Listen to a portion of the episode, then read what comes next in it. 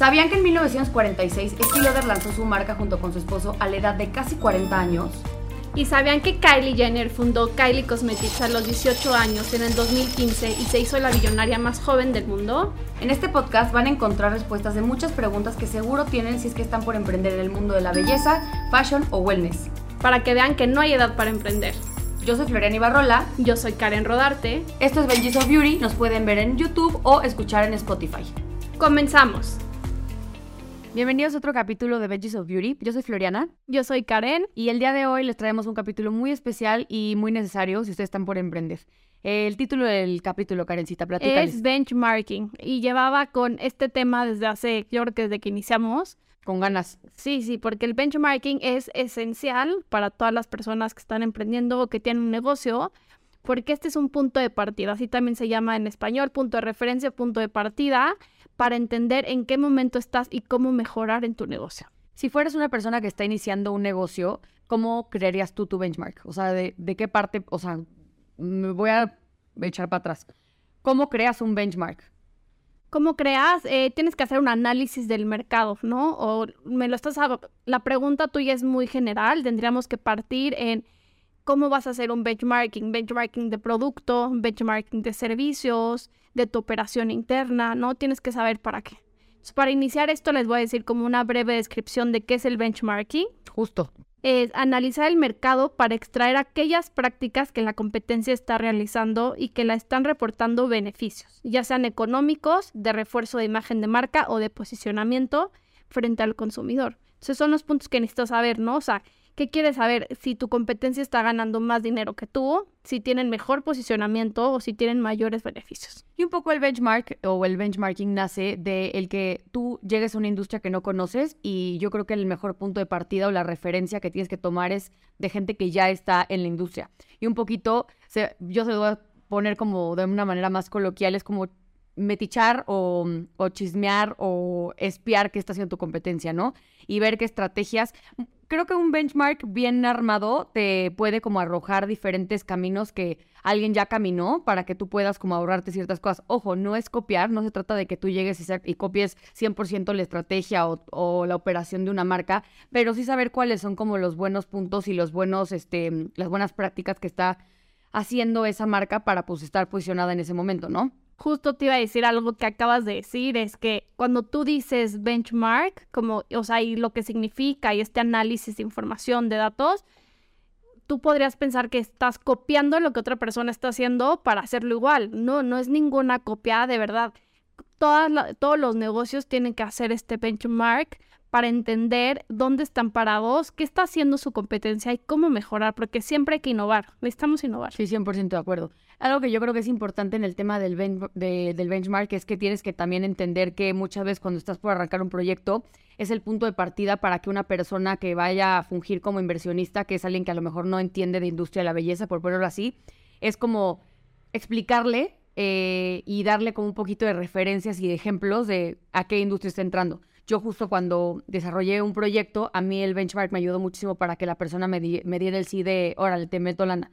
Porque pues ahí era de, oye, pues sabes cuándo, eh, eh, en mi benchmark venía el tema de el PIB, o sea, de cuánto se genera en, en, en la industria de la el belleza, valor de la industria. el valor de la industria, eh, el, el mercado que tiene una cantidad de posibilidades de crecimiento impactante, porque pues obviamente es un mercado muy grande los nichos especiales que hay, eh, no sé, muchas cosas que yo creo que hace que la persona entre como en contexto y te diga sí o no, si es que no tiene la menor idea, si es una industria caliente en la cual invertir. Entonces creo que tienen que tenerlo. O sea, si es algo que no tienen hoy por hoy, por más que ya estén operando, yo creo que tienen que sentarse y hacer un análisis y crear su benchmark para que pues puedan saber en dónde están parados, ¿no? Un ejemplo de lo que acabas de decir, nosotros en PayPal cuando estábamos levantando capital, la ronda semilla, eh, un benchmark que hicimos fue entender cómo las startups de beauty en Estados Unidos, cómo están creciendo, ¿no? Entonces todo este benchmark de qué están haciendo, por qué, esto, por qué una se convirtió en, eh, unicornio, ya sabemos quién, Glossier,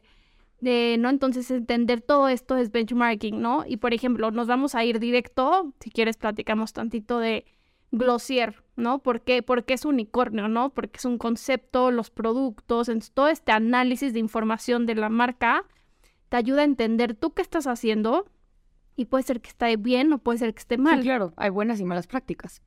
Justo Karen y yo platicábamos que mm, el día de hoy el capítulo que les queríamos presentar era pues obviamente darles la definición de benchmark o benchmarking, como ustedes le quieran decir, pero creo que es mucho más fácil entender algo cuando te ponen ejemplos. Y justo hoy queremos como de construir y platicar, Karen y yo, eh, la estrategia o el benchmark de que vamos a agarrar de ejemplo, que es Glossier. Es una marca que pues tú y yo hemos platicado creo que 80 veces, ya nos deberían de patrocinar porque la mencionamos a cada rato. Pero es que es increíble. Glossier, para quien no conozca la, la marca, que si ustedes eh, son amantes del mundo de la belleza, creo que tienen que saber que es Glossier. Pero igual si no saben, las ponemos en contexto para que entiendan. Glossier es una marca que hoy por hoy ya vale, ya es un unicornio, por ende vale más de, bueno, un billón de dólares. Cosa muy rara, no, no rara, pero Sí, rara, porque se fundó en el 2011, si no me equivoco. 13, según yo. ¿13? 13. Imagínense, 2013, es una marca joven, Joven, tiene nueve joven. años. No, o sea, no tiene más de 15 años operando. Es joven. Y a ver, eh, Glossier empieza y tiene esta, estas buenas prácticas en donde ellos creen que el maquillaje es algo adicional a lo que la mujer necesita. No, más bien, no lo necesita y es como de, eh, tiene un- un eslogan muy interesante que es Skin First, Makeup Second, que es como de, güey, tú ya existes, ya eres increíble sin make-up, te quieres poner make-up, date, ¿sabes? Y crearon esta experiencia de compra muy única. Yo veo y yo parto, y justo yo también cuando estaba haciendo el benchmark de Strategy, que es la marca que en algún momento les platiqué que va a salir, no ahorita, pero no sabemos cuándo, pero agarré mucho ejemplo a, a Glossier. Yo para purto- punto de partida, para poder construir el tema de la experiencia de compra, yo dije, es que yo no quiero que entre a un retailer muy grande tipo Sephora o, o Ulta. Quiero más bien yo poder controlar la experiencia de compra. Entonces yo sí me basé un poco en lo que estaba haciendo Glossier. Entonces yo agarro de, referencia a Glossier.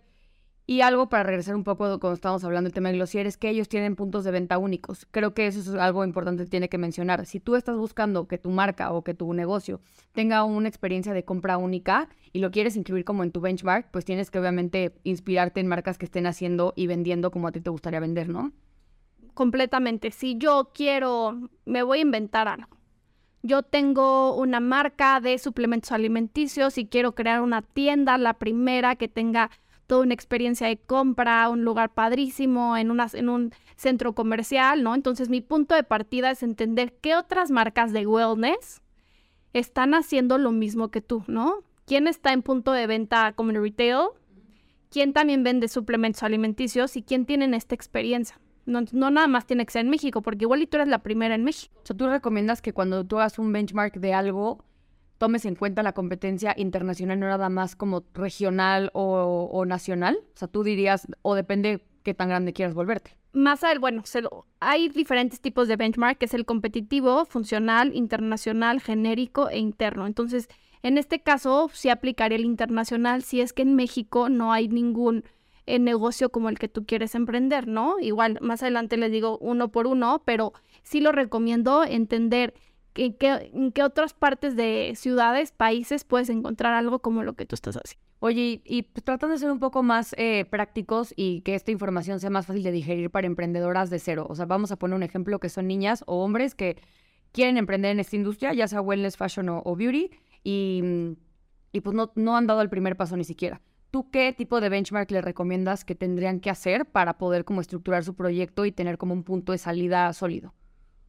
Ok, me voy a poner ejemplos porque me gusta mucho poner sí, sí. ejemplos. Más Yo, fácil de entender. Ajá. Eh, soy una marca de zapatos. eh, una marca de zapatos local. Los, eh, el calzado está hecho en León. Es un concepto, sí, nacional, pero la piel es de piel de nopal. Todo un concepto Vegano. sustentable, vegano. La mano de obra también.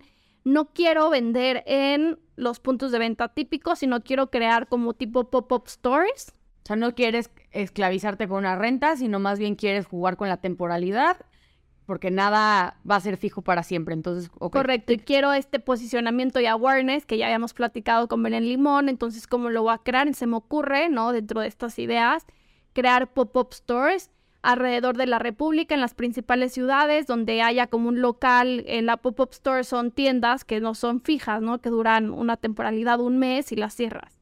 Entonces, para estas personas si quieren emprender, ¿qué haría? Empezaría primero a investigar eh, marcas que estén haciendo pop-up stores y no específicamente calzado.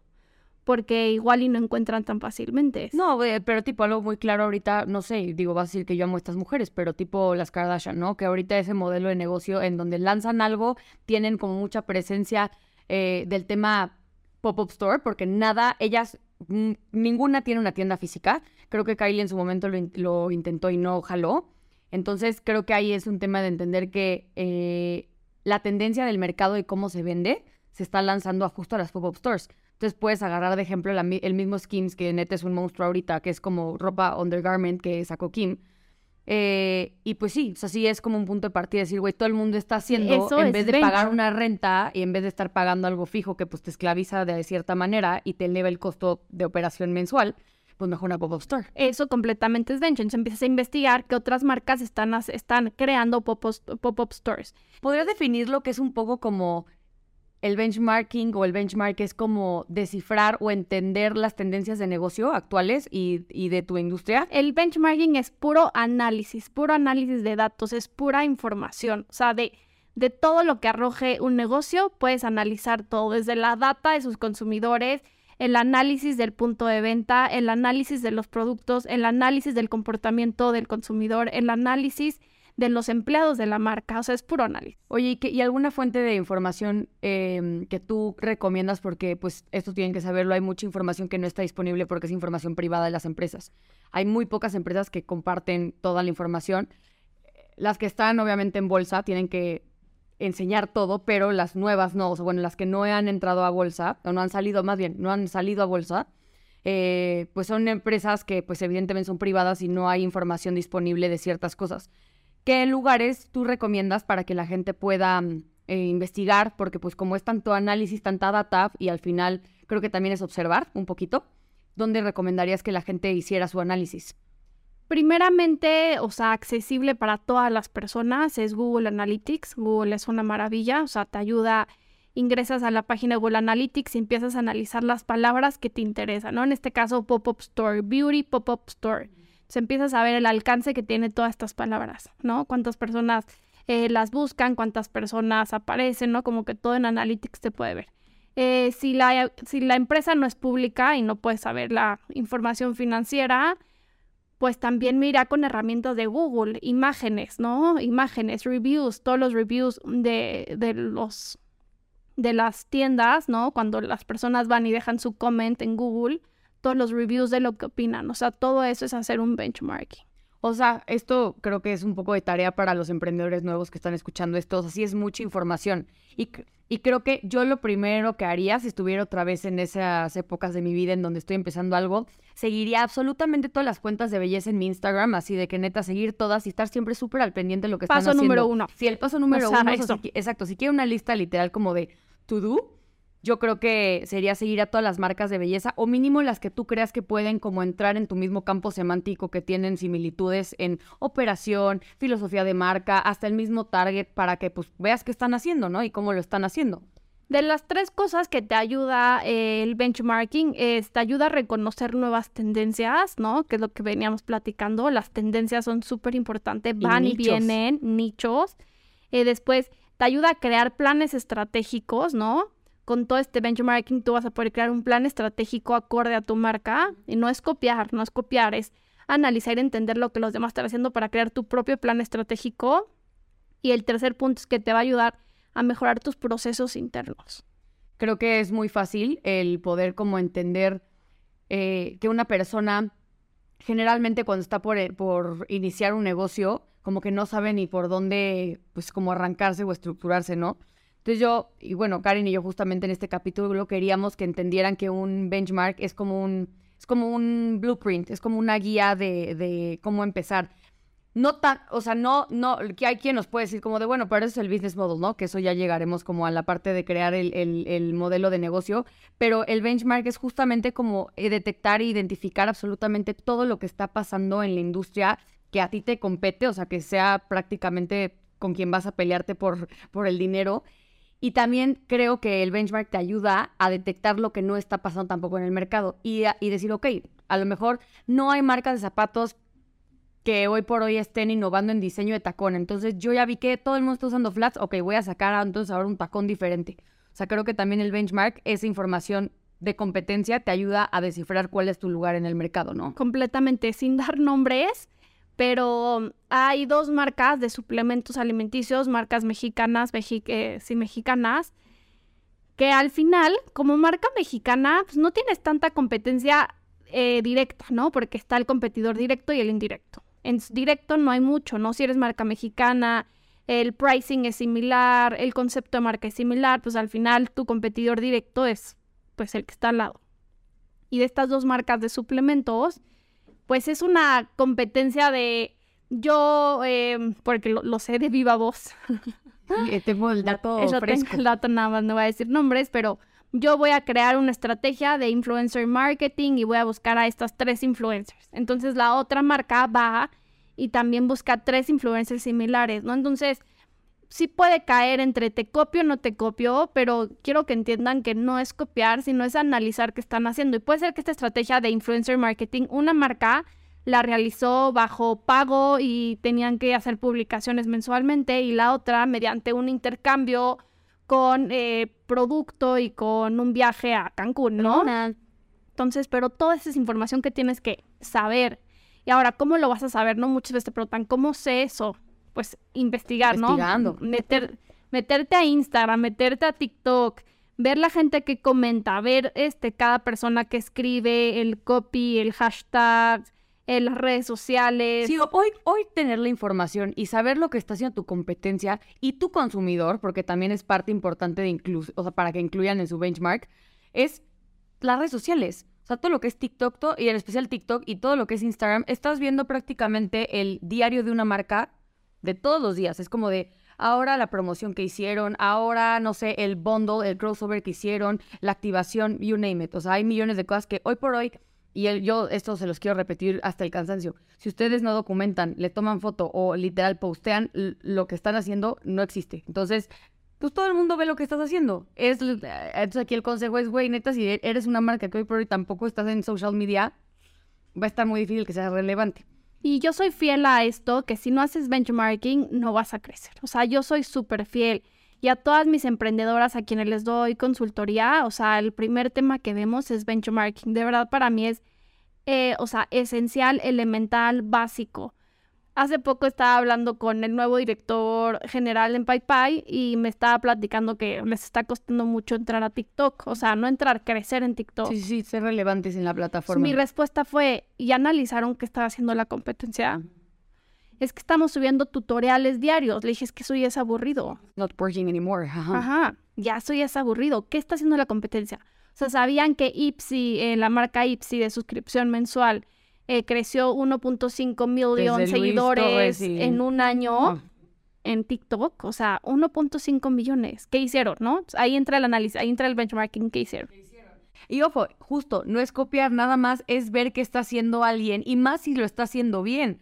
O sea, si tú ves que tu competencia de, no sé, tener 100 mil seguidores pasa ahora a tener 2 millones, es como de, bueno, ¿qué hicieron? Quiero entender. ¿Qué hicieron? y, ahí entra el, el tema del ¿Cómo lo hicieron? Entra el análisis. Por ejemplo, ¿qué hace Ipsy? ¿No? Hace mucho eh, video, bueno, muchas cosas diferentes entre videos de sensación, ¿no? De, de la gota, del drop. ¿Cómo que se llama? Este, siempre se me va. Sí, ASMR, no sé cómo. Ahí Linet seguro nos dirá. Hazme ojitos, ¿sí está bien así dicho?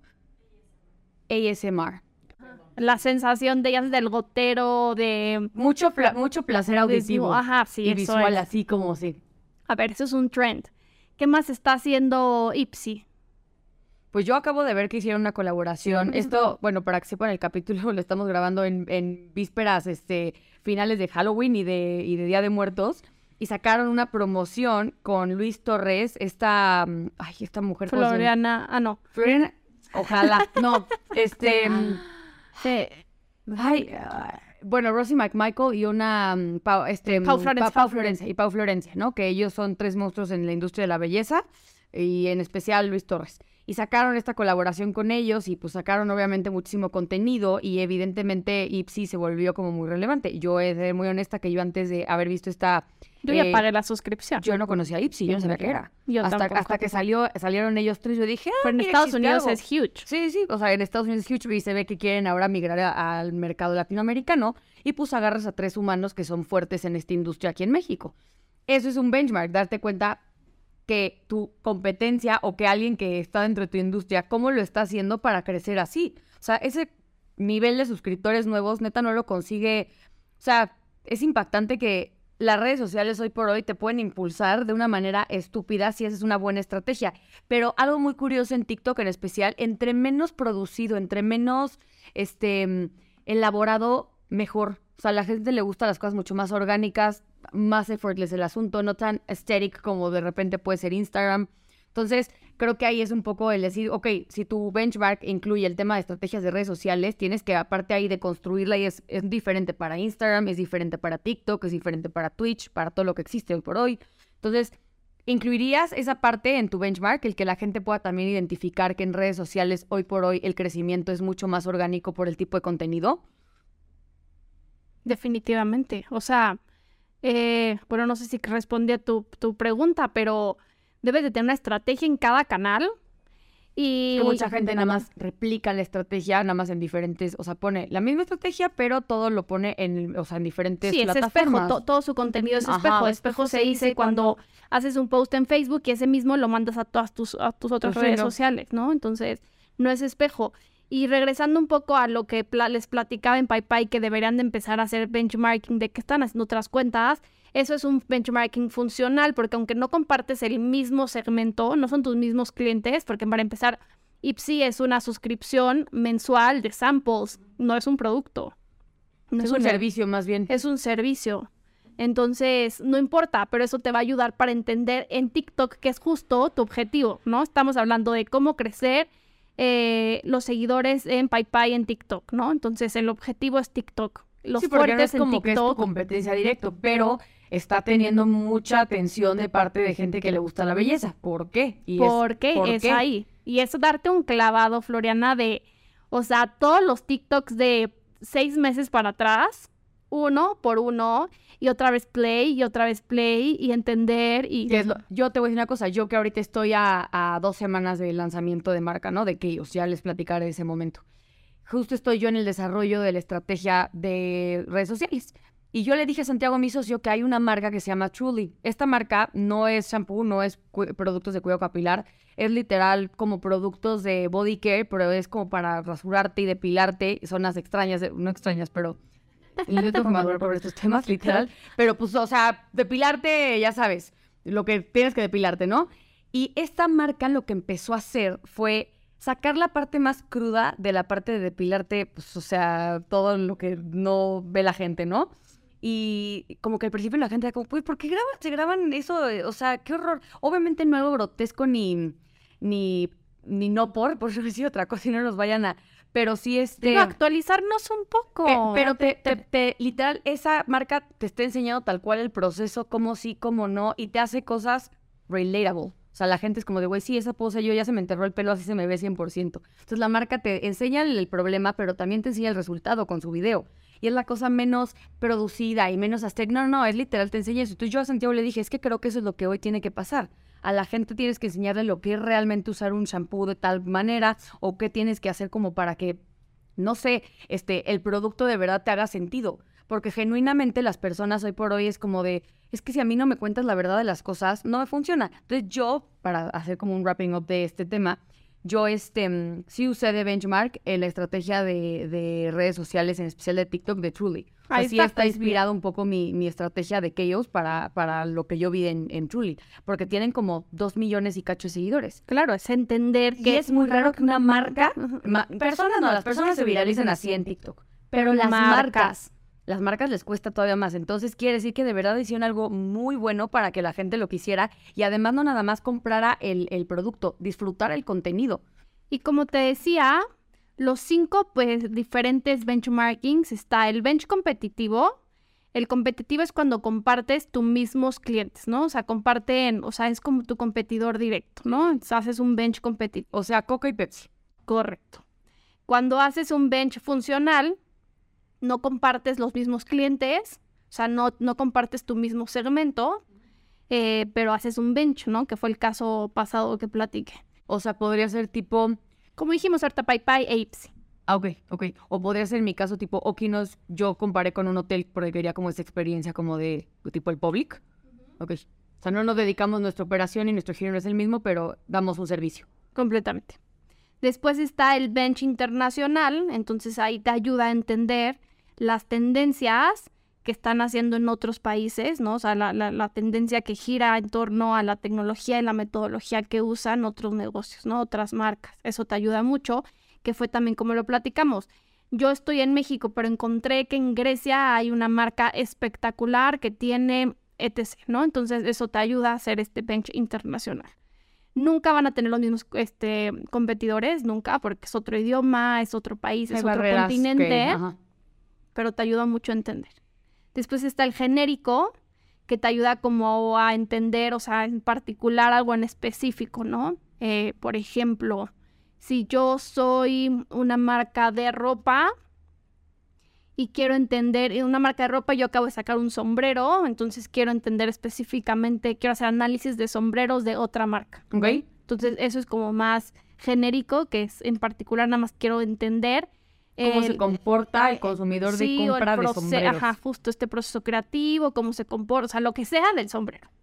Y después está el bench interno, que te es ayuda. tu empresa cómo se está comportando. Completamente. O ahí ya tienes que haber operado. O sea, ahí ya no eres un, un, emprendedor, sino un empresario que ya operó y que ya tiene puntos de partida y metas a cuáles llegar. Entonces tienes que analizar, ¿no? Y ya ahí en este caso, por ejemplo, abres tus redes sociales tu operación, en, eh, te metes a ver tus eh, data, ¿no? De todas tus ventas, empiezas a entender y analizar el comportamiento, ¿no? O sea, lunes vendí mucho, martes vendí poco, miércoles vendí mucho. ¿Por qué vendiste tanto el lunes? No, porque fue día feriado, la gente estuvo en su casa comprando, ¿no? Entonces empiezas justo a entender el analizar y el comportamiento de estos consumidores. Pues un poquito puede ser que a lo mejor me di cuenta que vendí más cuando subí un tutorial que nada más la foto del producto.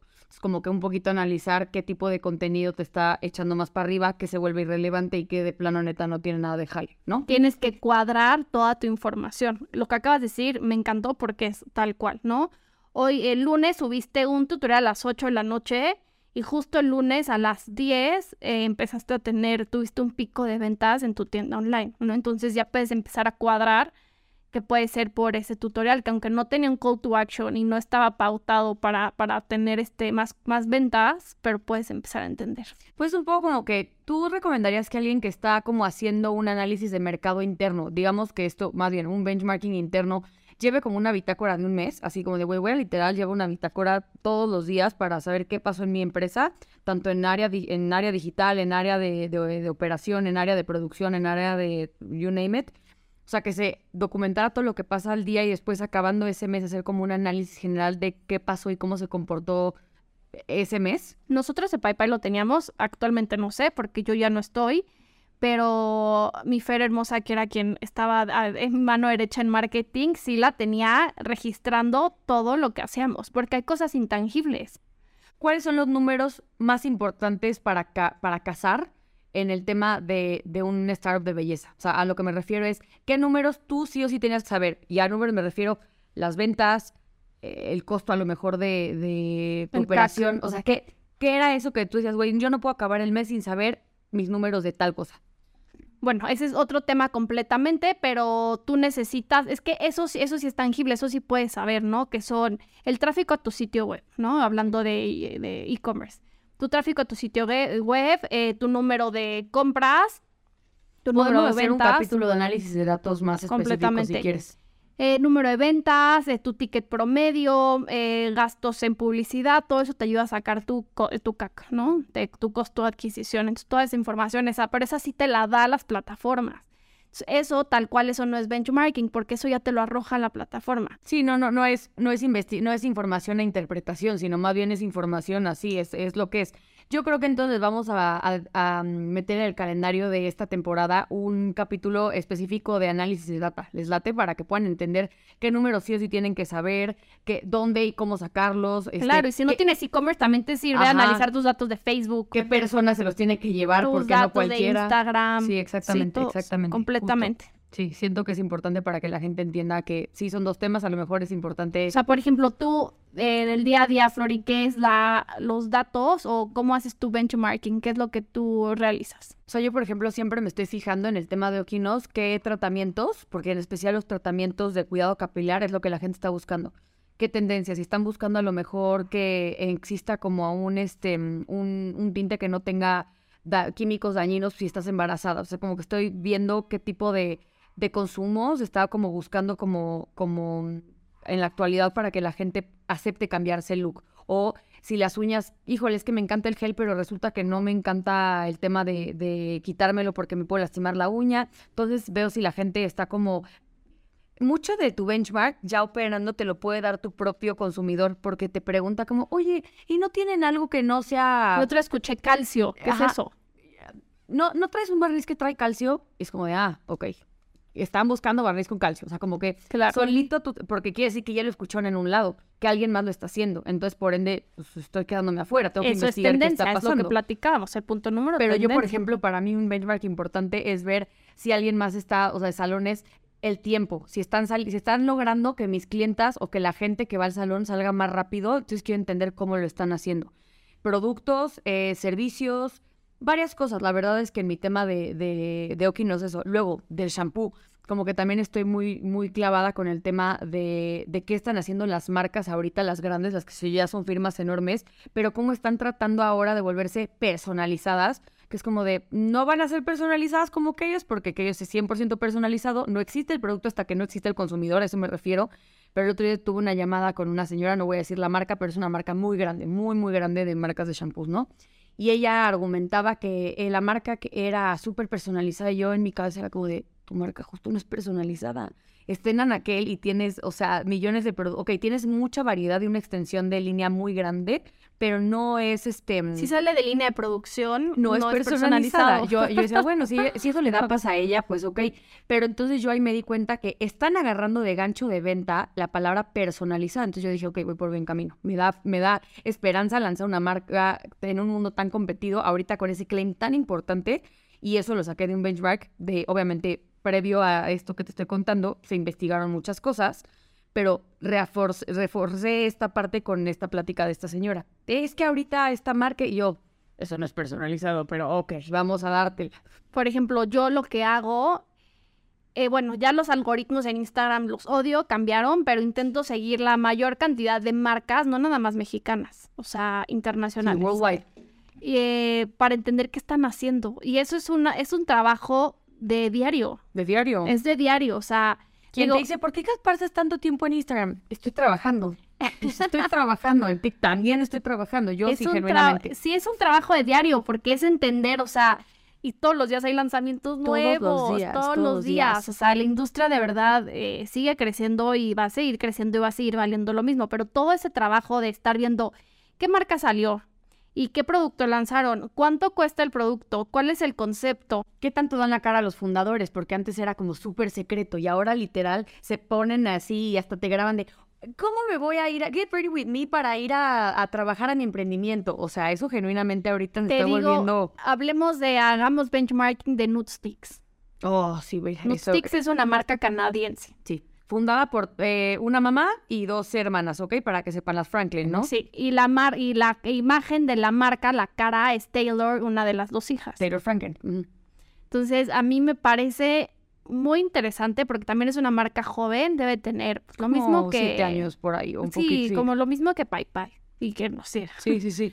Pero no han yo para mi gusto siento que tuvieron como este nude stick de repente como que se mantuvo y como que ahorita tuvieron una estrategia increíble que porque llegó es que yo creo que se mantuvo Florina cuando llegó Rare Beauty cuando llegó Fenty cuando llegaron todas esas fuertes atacarse fuera fue cuando se estancó pero ¿sabes qué les pasó? Que yo siento que en algún punto como que tenían un súper buen concepto atemporal antes de todo este boom de estas marcas nuevas y como que se volvieron irrelevantes cuando salió justo Rare Beauty, Fenty, todas estas y se volvieron como a repuntar ahorita porque hicieron directora eh, de arte, ¿no? De directora de belleza, más bien le inventaron el nuevo ah, término. Beauty Director. Ajá, Beauty Director a esta, este, a Sofía Richie que ella, justo lo que les decíamos hace poco, que creo que fue en el capítulo pasado, que tú te empiezas como a relacionar... O sea, ese puesto que es... Pues un poquito como la persona que va es como a definir- relaciones públicas. Un- eh, más bien se están agarrando de la presencia o la fama de alguien que ya existe, que además comparte la filosofía de marca, en donde, pues Nutsticks no es una marca que sea como muy Mac y que están como pintados o maquillados como muy artísticos, no, es más bien como una marca de diario para gente mucho más beauty effortless, o sea, como que esta parte... Ese pues es como relations. Re- Ah, es como un poco de, miren con quién Chief, nuestra ajá, marca nos rela- rel- se, relaciona con nosotros y por eso la escogimos porque tiene todas las características que tiene nuestra marca. O sea, si tuviéramos que escoger qué, qué marca este, tiene presencia en diferentes como lugares, ella representa absolutamente todo lo que la marca, entonces la mandaríamos a todos lados para que la marca llegue y entiendan que es Nutsticks. Pero regresando, dijiste algo también muy importante que a mí fue lo que me brincó y me llamó la atención Nutsticks. Empezaron a aparecer ya las founders como la imagen de la marca y antes no era visto eso. No, porque empezó a ser una tendencia cuando la gente empezó a humanizar las marcas. O sea, las marcas empiezan a humanizar con el objetivo de que la gente vea gente. Y es mucho más fácil que una persona entienda y te compre algo si una persona se lo está diciendo. No, un- no una foto nada más, no una foto de catálogo, sino una persona común y corriente que salga y te diga, oye, ¿sabes qué? Yo vendo plumas y además, ¿sabes lo que me costó hacer la pluma y la etiqueta yo la puse y... O sea, es un poco el factor de, de humano a humano, todos estamos en lo mismo, hay que agarrar la onda y, y apoyarnos. Eso es humanizar una marca. Y cuando yo empecé a ver que Nutsticks humanizaba la marca, así como lo dices, pues fue que nosotros le dimos un poco un giro a Pai Pai en empezar Andrea y yo a aparecer en Sí. historias, sin cosas, porque al principio no yo me acuerdo No, cuando no yo decía, aparecíamos. bueno, ¿y quiénes son las? Y, y eso era justo lo que pasaba antes con las marcas enormes. Tú no veías nunca al fundador, al director, decías, era gente totalmente inalcanzable. O sea, si te pregunto ahorita quién es la cara de Bobby Brown, la cara de todas estas marcas, Pues Bobby Brown hasta hace poco empo- empezó a, a ella a, a salir, porque Bobby Brown ya es- pues, lo compró obviamente Stiloder, y evidentemente ella ya como tal no es como que es la dueña al 100%. pero esas marcas, ¿estás de acuerdo que no, no les pones cara? ¿No? ¿No? E- e- eso tiene, mira, todo lo que es Too Faced, todo lo que es este... Bene- bueno, Benefit sí tiene cara. Pero- no mucho, pero no no, mucho. mucho. Son unas gemelas. No, o hermanas, No, mucho. O sea, tú, obviamente, usted- a ver, y aquí te hago un ejercicio.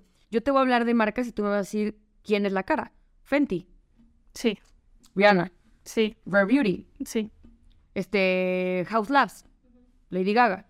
O sea, y no tanto porque sean famosas, pero por ejemplo, este, eh, Sticks, las Franklin, o sea, o estas hermanas, no, no sabemos cómo se pronuncia bien su apellido, Franklin o Franklin, ahí les, inve- les investigamos.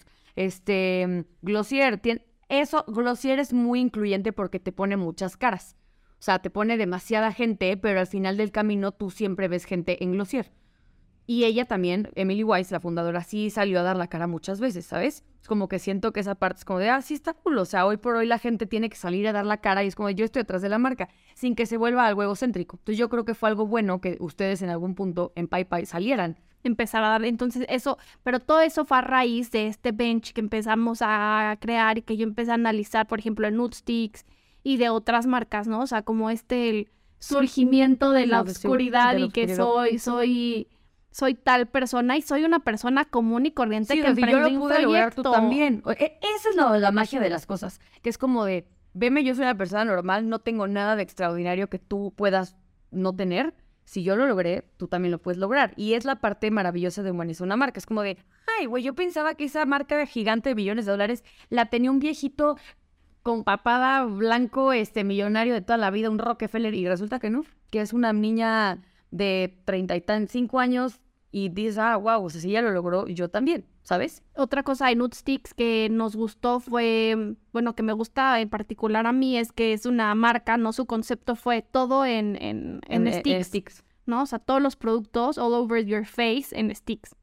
Entonces, también esto fue como Una- fue la diferencia, o sea, como la diferenciación o Eso, diferenciador sí, que tuvieron en el mercado. completamente su diferenciador. Y Todo, tenían todo. dual, o sea, era como según yo el producto de Nutsticks era como dual, o sea, puedan tener a lo mejor como un contour ah, stick y la otra parte era como el highlighter y como que era practicidad, ¿no? Y es una marca que inició muy, como muy corporativa en nada más colores negros, blancos, eh, rostros de cara, pero como muy, no sé cuál sea la palabra, como un Sephora muy casual, muy Sin mucho storytelling, la verdad. Sin ajá, mucho storytelling. Y ya empezaron a ver Que se está a atrás. notar que se están quedando atrás. Ya empezaron con todo este concepto. Y quedaron este, atrás siendo tan jóvenes. sí, sustentable, este concepto de refill, este concepto de, ya sabes, como que es ahí donde tienes que empezar a entender. Y seguramente ellas hicieron su benchmarking. Yo les quiero decir una cosa a todos los, los, este, a las personas que están viendo o escuchando el podcast. En esta industria y en todas las que ustedes puedan ejercer es eh, evolucionar o morir, porque si no de verdad te vuelves irrelevante y un benchmark te ayuda para darte cuenta de lo que está pasando a tu alrededor en la industria y si quieres tener parte de ese pastel tienes que estar haciendo exactamente lo mismo de investigar y si alguien está haciendo una gran estrategia, ok, yo quiero esa estrategia, pero ¿cómo la pulo para que tampoco sea un copycat y que estoy copiando lo que hacen de enfrente? Pero siempre, siempre estar conscientes de qué es lo que está haciendo eh, la competencia para ver cómo se mejora, ¿no? Vámonos a fashion.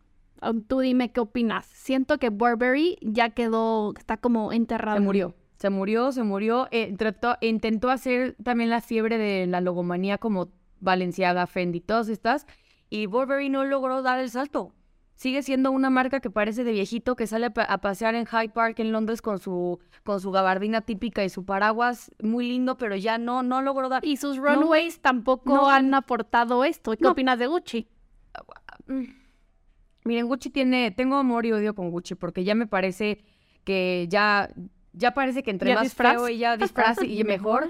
Y ya la neta el tipo de gente que compra Gucci es como, como que lo flashea mucho y entonces lo quema. Entonces yo digo, bueno, Pero en México, yo en creo. México, sí, en México, aquí tú vas a Arts y es como de, wow, la gente que compra Gucci. O sea, de verdad, o sea, dices, no me imaginaría que... Bueno, pero eh, extranjeros que compran Gucci worldwide, yo no los veo así.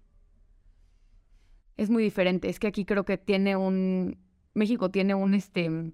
No sé, pasa algo muy raro en México que, que, que el consumo de marcas de lujo se, Sí, se- se lo queman mucho. O sea, como que todo el mundo se compra exactamente lo mismo. Entonces la parte de exclusividad ya no está. O sea, ojo, mi comentario de antes no era de ay, nada más, no, no, pero es que como que la gente se clava nada más como con un estilo y lo ves en todos lados. Entonces, como de uy, ya no lo quiero. Y es aquí donde Burberry yo creo que ya debe de cambiar su director creativo y empezar a entender qué están haciendo las otras. Que le pague a este, que le pague a este, que se trate de, pira- de pirañear al de Valencia que se llama Debna no sé qué, pero llévatelo a, a Burberry, porque neta Burberry yo creo que está a dos de morir. O sea, todo lo que está haciendo este justo Valenciaga y Fendi ahorita, o sea, creo que de verdad están haciendo cosas muy interesantes. Chance, tipo, por lo que hicieron los de Dolce con Kim, lo de Chao Kim, ¿no?